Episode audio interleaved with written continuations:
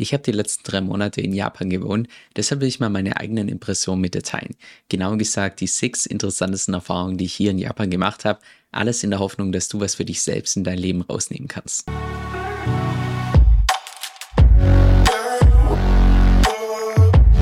Zunächst mal, damit du ein bisschen besser einschätzen kannst, wo ich genau in Japan war.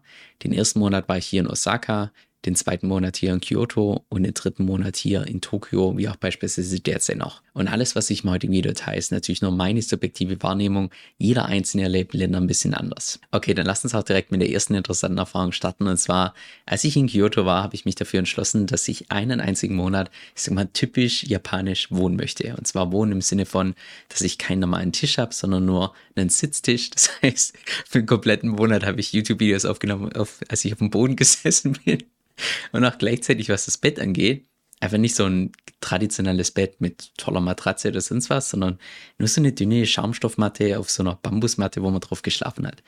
Und ich muss ehrlich sagen, sowohl was den Arbeitsplatz angeht, als auch was das Bett angeht, ich habe noch nie irgendwo gearbeitet oder noch nie irgendwo geschlafen, was so dermaßen unbequem war. Also ich dachte ja irgendwie, dass man sich da nach einer Zeit einfach dran gewöhnt, aber das war eine absolute Fehlanzeige. Schon nach zwei Tagen, als ich so gearbeitet habe und ich habe von Tag 1 an habe ich mit einem dicken Sitzkissen, bestimmt so dick, habe ich darauf, also so entsprechend gearbeitet. Aber er hat nach zwei Tagen schon so der Hintern getan, dass ich kaum mehr sitzen konnte. Und dann zum Schluss in der vierten Woche war es tatsächlich so weit, dass immer dann, wenn ich keine Videos aufgenommen habe, dass ich tatsächlich vier Sitzkissen benutzt habe. Die waren ungelogen.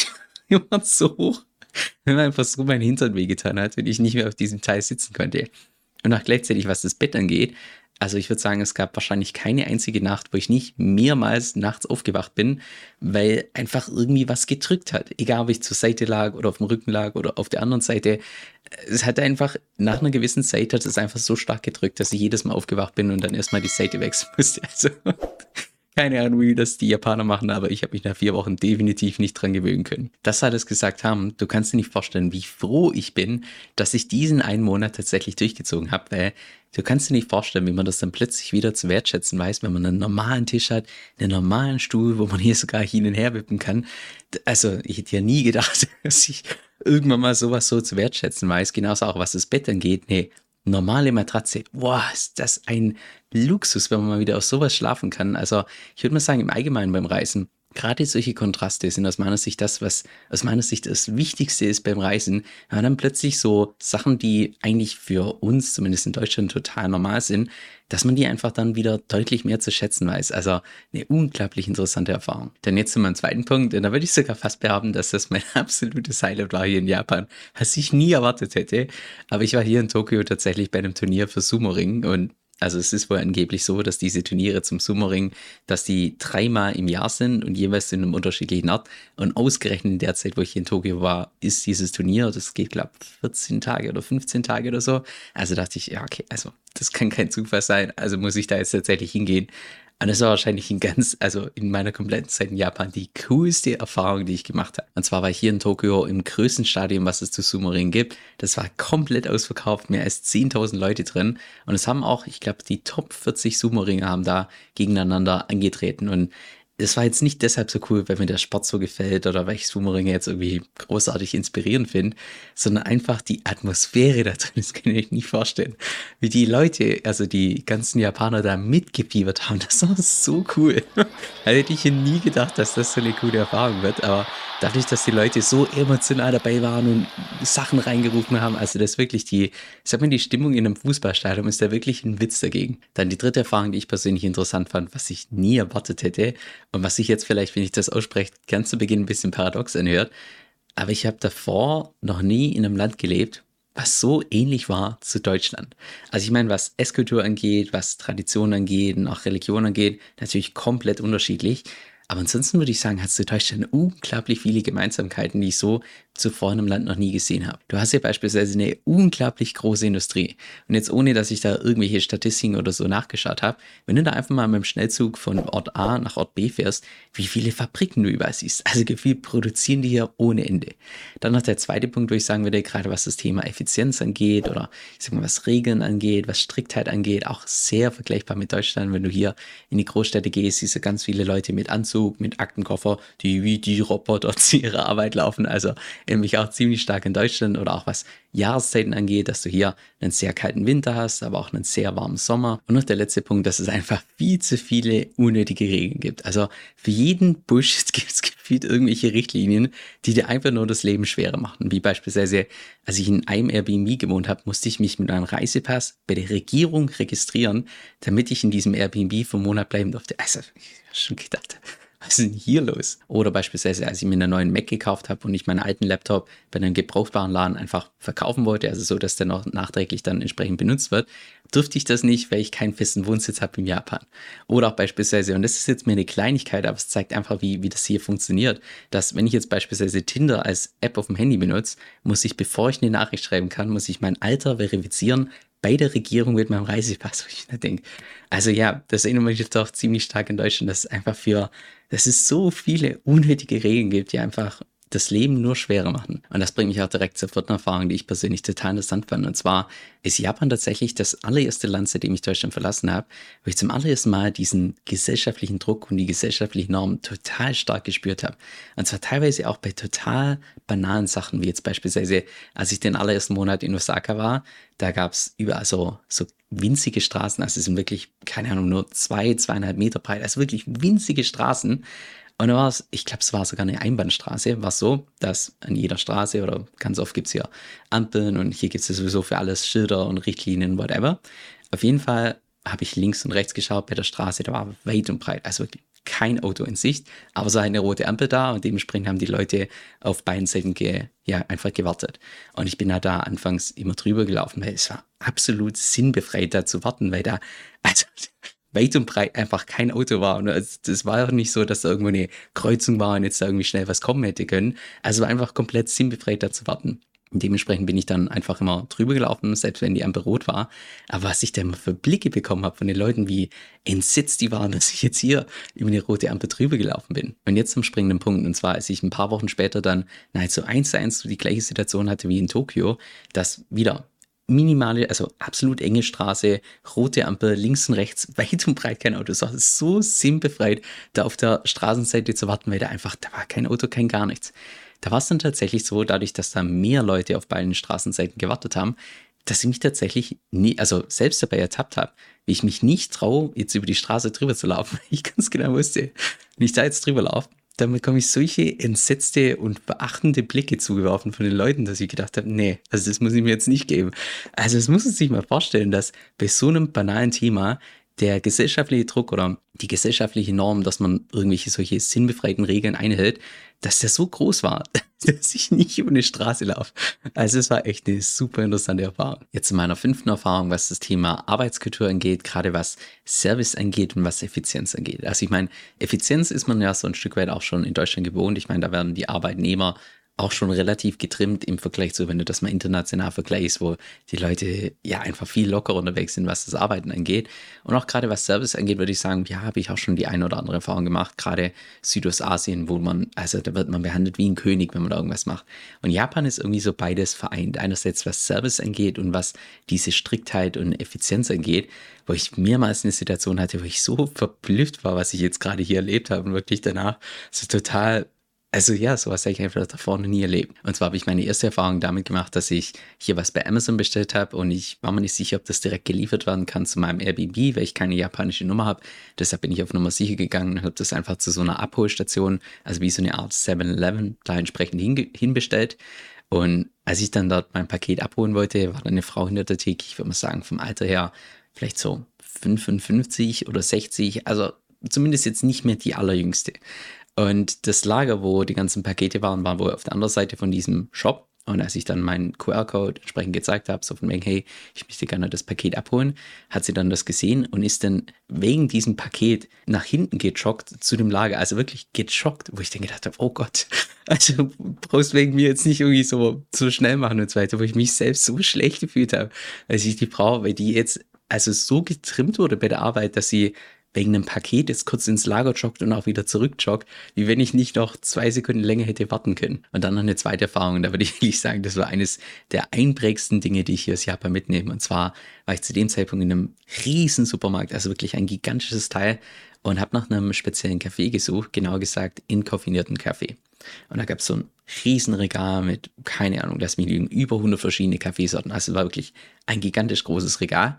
Und wie es halt so ist in einem Land, wo ich die Sprache nicht spreche und wo auch die Schrift anders ist, dass ich dann halt mit Google Translate mit der Kamera so die ganzen Beschriftungen durchschaue, was denn hier entkofiniert ist und was normaler Kaffee ist.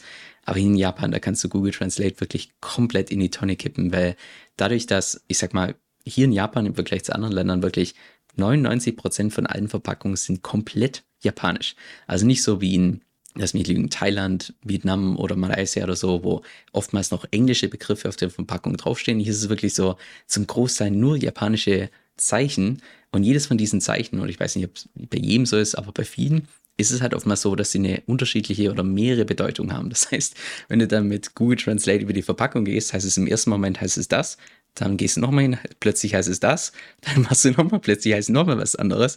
Das heißt, Google Translate, es war, also kannst komplett in die Tonne kippen. Ich hatte keinen Plan von den Verpackungen, was ich da jetzt genau kaufe oder entsprechend nicht kaufe. Auf jeden Fall habe ich dann eine Mitarbeiterin gefragt, ob sie mir helfen kann, einen entkoffinierten Kaffee zu finden.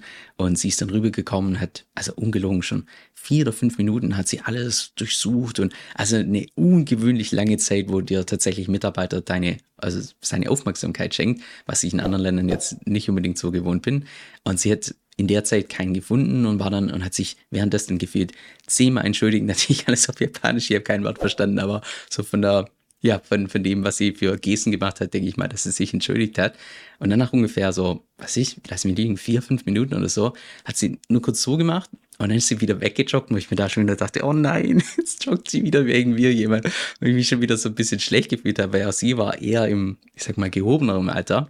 Und dann kam sie zurück mit einem Kollegen, dann haben sie zu zweit nochmal für zwei, drei Minuten haben sie die Regale abgesucht und dann übers Walkie-Talkie noch zwei weitere. Da waren dann wirklich vier Mitarbeiter, die dieses Regal abgesucht haben für mich und ich stand da und ich habe mich so schlecht gefühlt, weil ich mir gedacht habe, also so dringend ist es jetzt eigentlich auch nicht. Es ist auch nicht, oder ist auch nicht so wichtig, dass da jetzt wirklich vier Leute wegen mir sich total die Mühe geben und so weiter. Aber das ist so eine einprägsame Erfahrung, gerade was das Thema Service angeht. Wenn du da irgendjemand nach irgendwas fragst, dir, also das ist nochmal eine ganz andere Stufe im Vergleich zu, was ich in Südostasien schon erlebt habe. Das ist wirklich so Service pur und auch gleichzeitig wieder so diese, ich sag mal, Effizienz, dass wieder auch da Mitarbeiterinnen wegen mir irgendwie durch den Laden joggen. Echt, echt eindrucksvoll, weil ich sowas davor in einem anderen Land noch nie erlebt habe. So an der Stelle könnte ich jetzt noch zahlreiche andere Geschichten teilen, aber ich will das Video nicht zu lang machen. Deshalb zum Schluss vielleicht noch eine letzte Erfahrung, die ich so zuvor auch noch nie in einem anderen Land gemacht habe, die ich ziemlich interessant fand. Und zwar war Japan tatsächlich das allererste Land, wo ich bisher gelebt habe, wo ich durchaus gespürt habe, dass Tattoos jetzt nicht wirklich gesellschaftlich akzeptiert oder toleriert werden. Und zwar nicht unbedingt in den Großstädten wie jetzt, ich sag mal, Zentrum Osaka oder Kyoto oder Tokio, wenn du dort im Zentrum bleibst, überhaupt kein Problem. Das sind auch ganz viele andere Touris, die tätowiert sind. Aber wenn man mal in ein bisschen abgelegenere Gebiete geht, wo jetzt nicht unbedingt viele Touris sind, da merkt man doch schon ziemlich, was für Blicke man bekommt bezüglich den Tattoos. Aber da muss ich an der Stelle zugeben, dass ich mich, was die Kulturen geht, jetzt in der Hinsicht nicht wirklich angepasst habe, weil ich war hier im Hochsommer in Japan. Wir hatten also auch jetzt nach wie vor jeden Mittag zwischen 30 und 39 Grad, also brutal heiß. Das heißt, 95 Prozent von der Zeit bin ich nur in Tanktops rumgelaufen. Das heißt natürlich auch, ja, komplettes Tattoo und so weiter sichtbar. Habe mir keine Mühe gegeben, das Ganze irgendwie zu verstecken. Und ich sag mal im Allgemeinen, so viel Haut zu zeigen, ist jetzt hier nicht unbedingt so üblich. Und wie gesagt, in irgendwelchen Großstädten wie jetzt beispielsweise Tokio überhaupt kein Problem, weil da auch ganz viele Touris sind, die entsprechend tätowiert sind. Und Touris zu Japanern kann man hier relativ leicht unterscheiden, einfach aufgrund der Tatsache, dass die allermeisten Touris übergewichtig sind und Japaner im Allgemeinen sehr schlank sind. Das heißt, wenn du mal in eine Menschenmenge reinschaust, dann siehst du relativ schnell, wer Japaner ist und wer nicht Japaner ist und wahrscheinlich ja vom Ausland kommt. Anyway, ich schweife gerade ein bisschen ab. Gerade was das Tattoo angeht, ich meine, theoretisch hätte ich mich da so ein Stück weit anpassen können. Das habe ich auch in Foren gelesen, so von wegen langärmlich rumlaufen und so weiter. Aber ich muss ehrlich sagen, dass ich in der Hinsicht, ich persönlich habe keine Toleranz für Intoleranz. Sogar eher im Gegenteil, dass wenn ich intolerantes Verhalten sehe, dass mein Trotzkopf eher sagt, ja, jetzt erst recht. Aber vielleicht bin ich in der Hinsicht auch so ein Stück weit anders, weil ich würde im Allgemeinen behaupten, das Thema Toleranz und Fairness für mich persönlich unglaublich starke Werte sind. Und vielleicht an der Stelle eine kleine Anekdote, die jetzt nichts mit Japan zu tun hat, aber als ich beispielsweise mein Masterstudium gemacht habe in Jena, habe ich einmal in der S-Bahn mitbekommen, wie eine, ich würde schon fast sagen, eine Oma, also etwas sehr gehobenes Alter für eine Frau, dass eine Oma in der S-Bahn einen schwarzen Mann nur aufgrund seiner Hautfarbe bis aufs Hinterletzte beschimpft hat. Und ich weiß noch, wie ich da in der S-Bahn saß und ich innerlich bin ich fast explodiert, als ich das einfach gesehen habe, wie intolerant man sein kann wegen irgendwelchen Bullshit. Und so ähnlich geht es mir jetzt auch in irgendwelchen Ländern, dass wenn irgendwas an mir irgendwie nicht akzeptiert wird und ich einfach so bin, dass ich da einfach sage, ja, sorry, also ich würde mich nicht wegen irgendwelchen gesellschaftlichen Kulturen jetzt irgendwie verbiegen und nicht ich sein, sondern ich will einfach genauso leben, wie, ja, wie das mein Inneres vorgeht. Jetzt in meinem persönlichen Fazit. Also im Allgemeinen würde ich sagen, dass Japan eine super interessante und auch super lehrreiche Erfahrung für mich war. Weil einfach die Kultur, ich sag mal, sehr speziell ist. Ich würde mal sagen, um Japan zu besuchen oder hier Urlaub zu machen, ein bisschen rumreisen, total cool. Also gerade für Leute, die jetzt beispielsweise auch viel auf ich sag mal, Geschichte stehen und gerade Samurais, da habe ich auch eine Schwertlessen und so weiter gemacht. Das ist schon, schon interessant und eindrucksvoll. Oder auch beispielsweise die ganzen Tempel hier, das hat definitiv was, auch so einfach vom Vibe, was das Ganze ausstrahlt. Und ich habe mir auch sagen lassen, dass anscheinend der Frühling und der Winter total toll sein soll hier in Japan, aber ich persönlich bin einfach mehr der Sunny Boy, das heißt, ich bin im Hochsommer hierher gegangen und ja, also ich persönlich mag die warmen Temperaturen da doch ein bisschen lieber. Jetzt wäre Japan ein Land, wo ich mir vorstellen könnte, langfristig zu leben. Ich persönlich auf gar keinen Fall. Ich persönlich empfinde es als unglaublich anstrengend, wenn es einfach für jeden Bullshit irgendwelche Regeln gibt, die einem nur das Leben schwerer machen und von daher will ich mir gar nicht vorstellen, wie das hier in Japan ist, wenn man mal ein Haus kauft, ein Auto kauft, einen Job hat, ein Business aufbaut, heiratet. Ich kann mir gut vorstellen, dass es da genauso wie in Deutschland einfach so viele unglaublich unnötige Regeln gibt, also, wo es mich persönlich einfach ganz weit in eine andere Richtung treibt, weil einfach das Leben ein bisschen leichter und lockerer ist. Und ich habe auch das Gefühl, gerade was die Bevölkerung hier angeht, so ähnlich wie in Deutschland, dass einfach der Großteil der Bevölkerung nicht wirklich glücklich ist. Was eventuell auch erklären könnte, dass Japan genauso wie Deutschland eine weit überdurchschnittlich hohe Suizidrate hat. Jetzt, woran das liegt, ich persönlich kann es nicht sagen. Ich habe das Ganze nicht studiert. Aber ich würde mal sagen, was höchstwahrscheinlich auch dazu beiträgt, ist definitiv dieser gefühlt ganz starke gesellschaftliche Druck, sowohl in Japan als auch in Deutschland und auch einfach diese starken gesellschaftlichen Normen, was in Ordnung ist, was nicht in Ordnung ist, was man tun sollte, was man nicht tun sollte. Weil wenn man das mal vergleicht mit beispielsweise, ich sag mal, Südamerika, ganz viele Länder dort, wo die Leute einfach viel freier und ja, einfach viel freier leben, wo es nicht so einen starken gesellschaftlichen Druck gibt, wo man alles tun kann und alles wird im Prinzip so ein Stück weit akzeptiert. Und ja, es gibt Regeln, es gibt auch überall immer einen Umweg um diese Regeln, dass man einfach ein bisschen Schmiegezeit und so weiter. Und ja, da gibt es ganz viele Leute, die mehr, ich sag mal so in den Tag reinleben, aber gefühlt, was das Glücksempfinden angeht, einfach drei oder fünf Level über Japan sind oder wie auch beispielsweise Deutschland. Jetzt in ein paar Tagen geht es bei mir persönlich zunächst mal für zwei Monate nach Südkorea, danach für einen Monat auf Hawaii. Ich freue mich schon drauf, einfach mal wieder komplett neue Inspiration von einem Land oder beziehungsweise von Orten, wo ich davor noch nie war. Ja, ich glaube, das ist eine ziemlich coole Zeit. Ich weiß noch ganz zu Beginn von meiner YouTube-Journey, dass ich da regelmäßig mein eigenes Portfolio geteilt habe. Nur hat das eben zu dem Problem geführt, dass es vielleicht zu dem Zeitpunkt, wo ich das Video veröffentlicht habe, noch aktuell war, aber kurze Zeit später schon einfach nicht mehr. Und genau deshalb habe ich auch entschlossen, dass ich solche Inhalte nicht mehr öffentlich auf YouTube teile, sondern dort eigentlich primär nur noch Inhalte, die möglichst zeitlos sind. Stattdessen findest du mein Portfolio in jedem einzelnen von meinen Newslettern, bis auf die Nachkommastelle genau. Da teile ich auch beispielsweise meine eigenen Strategien, meine strategische Überlegung, sodass du zu jedem Zeitpunkt ganz genau weißt, wie ich beispielsweise aufgestellt bin. Jetzt, falls du meine Portfolio-Updates ebenfalls bekommen möchtest, kannst du dich gratis auf meiner Homepage eintragen unter kevinsoe.com, also K-E-V-I-N S-O-E-L-L.com. Dort einfach gratis eintragen und dann bekommst du ein bis zweimal pro Woche ein Update, wie es bei mir im Portfolio derzeit ausschaut.